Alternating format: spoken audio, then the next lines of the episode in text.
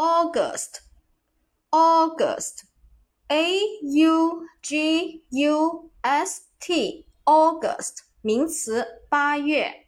Again，August，August，A U G U S T，名词，八月。注意前面的这一个元音是长元音 o。 后面我们重点来说一下这些月份单词的记忆方法。